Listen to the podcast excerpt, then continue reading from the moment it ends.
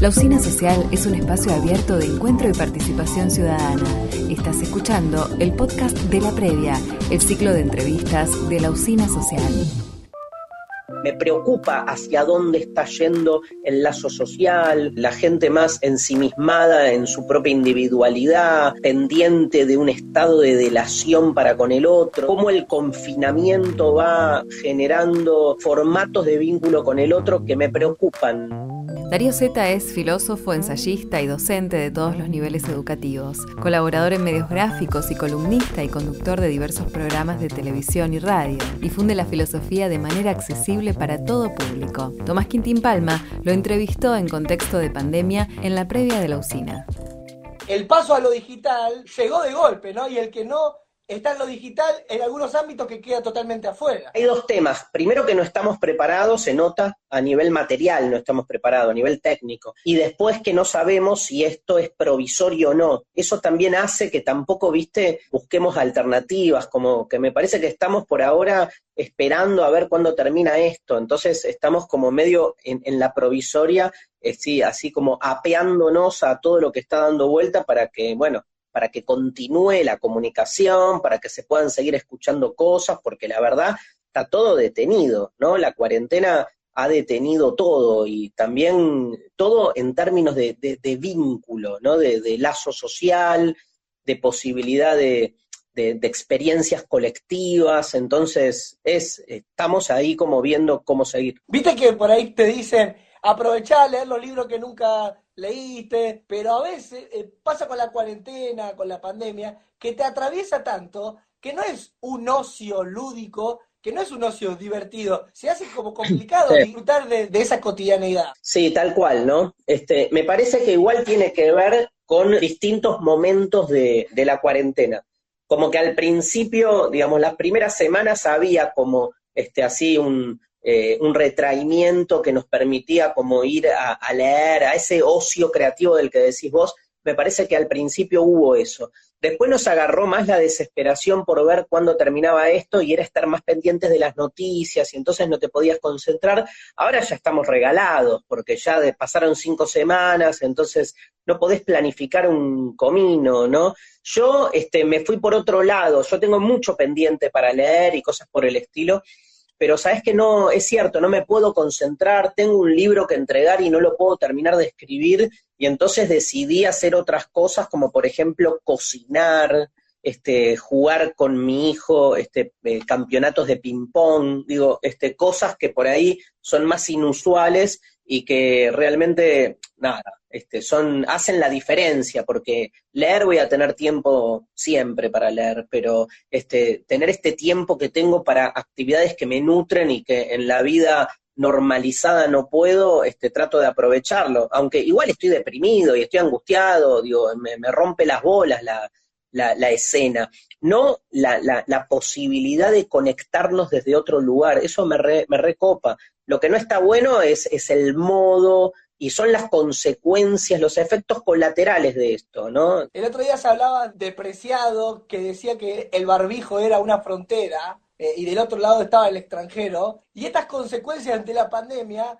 son nuevas o de alguna manera por ahí refuerzan ideas que, que ya teníamos, esto de que el otro sea un contagio, esto del individualismo, ¿Aparece en, la pandemia o, se refuerzan más eh, con la pandemia? Eh, mirá, la verdad que, digamos, este, si algo nos dedicamos los que hacemos ciencias sociales, humanidades, artes, es a tratar de pensar lo que pasa desde lugares inusuales, ¿no? Este, obviamente vos podés prender la tele y este, tenés un discurso, un discurso que es el discurso de siempre, yo no creo que haya cambiado mucho esto desde lo discursivo. O sea, creo que, no sé, el canal amarillo sigue siendo amarillo. El canal este, opositor sigue siendo opositor, digo, y, cada uno, y el canal... Eh, tuvimos en un momento una ilusión de unidad, cuando salieron todas las tapas juntas, pero ahora ya estamos viendo que eso no es así. Una luna de miel, ¿no? Hubo, hubo como una, luna de miel, y tal vez la, la, el el testimonio, digamos, más contundente de esto fue Susana Jiménez diciendo este, que apoyaba a las medidas del gobierno, aunque ella no era peronista, ¿no? Que me parece que en ese momento... Babi, hablando bien. Ah, bueno, obvio, digamos, este, que la cosa lentamente se reposicionó donde debía.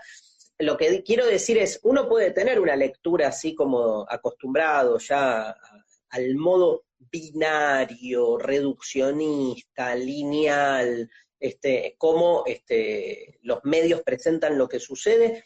Nada, y eso también para mucha gente es ordenador, ¿viste? O sea, ¿por qué el pensamiento binario garpa tanto? Porque te ordena, te pone del lado del bien y construye del otro lado el lado del mal, vos siempre te vas a sentir de parte de los buenos y está todo ordenadito para que duermas tranquilo. Digo, este, eh, es muy propio de nuestro mundo buscar dormir tranquilo.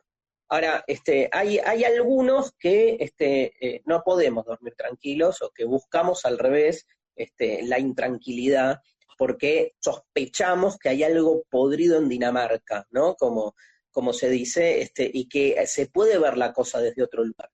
Entonces, no es, digamos, no es como eh, inventar categorías, sino poder abrir otras perspectivas. Cuando, todo esto va a tu pregunta, negro, ¿eh? que es que cuando uno dice que, digamos, este, el confinamiento ya existía o ya preexistía, no está diciendo algo real, está diciendo algo simbólico, como para pensar tantas teorías del disciplinamiento social que de algún modo venían contribuyendo a pensarnos como individuos encerrados en nuestra célula haciendo del otro siempre un enemigo o un agente de contagio. La idea de que el otro es un agente de contagio es una de las formas más emblemáticas de describir la figura de la otredad. Digo, el otro es tan otro que no haces otra cosa que huirle porque le tenés miedo de que te contamine con su mierda.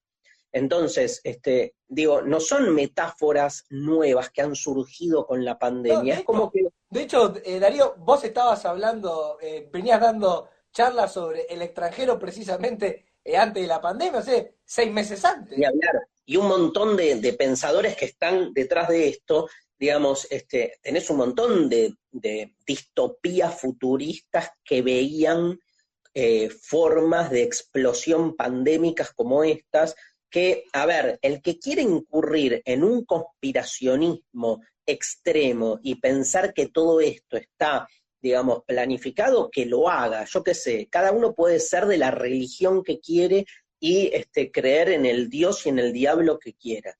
Digamos, este, yo no llego a tanto. Yo lo que creo, siguiendo, por ejemplo, a Paul Preciado, es que hay ciertos condicionamientos. Digo, nadie previó una pandemia, pero es cierto que habían estructuras sociales que ya estaban direccionadas para este lado y que han hecho que una vez que explotara la pandemia, no es casual que este, se haya, digamos, conformado el tipo de reacción social que se conformó.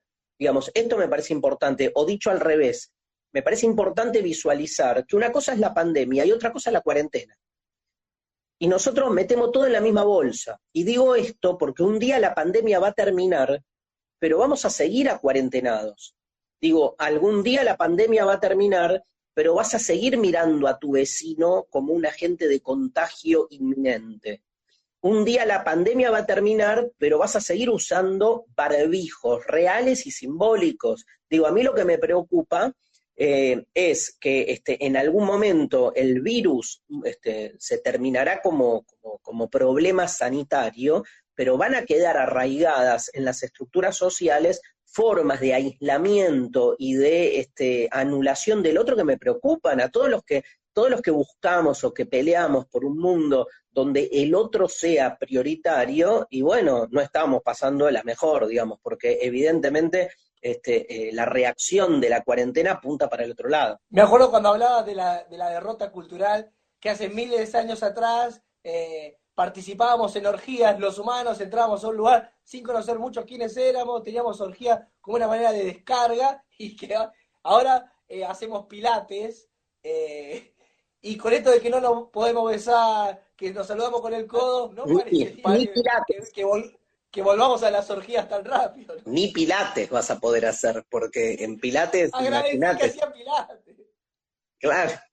Este, sí, yo qué sé, hay que ver, hay que ver cómo sigue, digamos, evidentemente hoy por hoy hay este, una, como una conciencia sanitaria, que está bueno por un lado, una conciencia higiénica, hay algo de la relación con lo ambiental, también hay, hay, situaciones este, que, está bueno, que uno va visualizando que se van, se van ganando, yo creo que se, se crece en cierta conciencia que está bueno, pero bueno, eh, me interesa ver en qué se decrece también. Este, hay que ver qué va a pasar con eso, qué va a pasar con el sexo, qué va a pasar con el amor, qué va a pasar con los placeres. Ahí estaba viendo las medidas en los aviones, ¿viste? Como que este, van a cambiar algunas medidas en los aeropuertos. Está bien, pero digo, hay gente que no se va a subir a un avión porque claramente, digamos, va a subsistir el miedo a que todavía este, haya alguna posibilidad de contagio. Entonces yo creo que algunas prácticas cotidianas van a mutar y fuerte. Viste que por ahí tenemos toda la fantasía que se abra la cuarentena, pero es una, digamos, es una flexibilización donde habrá distanciamiento social, turnos para ir a la peluquería, digamos, es una vida distinta a la que conocíamos y también el estado este de, incertidumbre, practicando filosofía por ahí es más común para vos, pero de golpe toda la gente que estaba acostumbrada a certezas, a que todo el mundo sepa cómo son las cosas, será a que no va a saber qué va a pasar dentro de un mes y no es fácil para toda la gente en masa vivir con un signo de pregunta en, en la frente. Y cuanto más tiempo pasa, peor. Esto me parece. Cuanto más tiempo la incertidumbre se extiende, porque, digamos, no se sabe. Sí, porque aparte también medio que te ha pasado a vos, pero eh, estamos afectados también, eh, también en los sueños. Yo sueño que veo amigos, digamos, cosas que antes eran por ahí naturales, eh, no, nos han atravesado ahora y empieza también el inconsciente y nuestro cuerpo a tener emociones y sensaciones que eran distintas a las de meses anteriores. Totalmente está para quedarse en los sueños, ¿viste? Antes uno quería despertarse, ahora uno quiere dormirse. A ver, el sueño... sueño que tomo mate con el amigo, ¿qué más querés? Aparte, que sueño pelotudo, ¿viste? Porque son sueños como... Uno sueña volver a, las instancias como más básicas, pero a mí si me das a elegir de todas las cosas que yo no puedo hacer ahora, que incluye este, nada, ir este, a, dar una charla o hacer un espectáculo este, o lo que fuera, yo elijo volver a juntarme con mis amigos este, a, charlar boludeces, ¿viste? O a, una comida una noche, a hacer un asado a la noche. ¿Crees que se bajó la, vara de las ambiciones, que, que se volvieron más chiquitas? ¿Y eso es bueno? ¿O en verdad también está bueno que uno tenga sueños utópicos? Eh, e irrealizables. No, obvio, digamos, eh, obvio que de, todo, de toda crisis uno le puede encontrar una vuelta, ¿no? Eso me parece que es evidente. Ahora, estamos pagando un costo altísimo, ¿no? Y hay un montón de, de gente, además, directamente contagiada y gente que se muere por todos lados.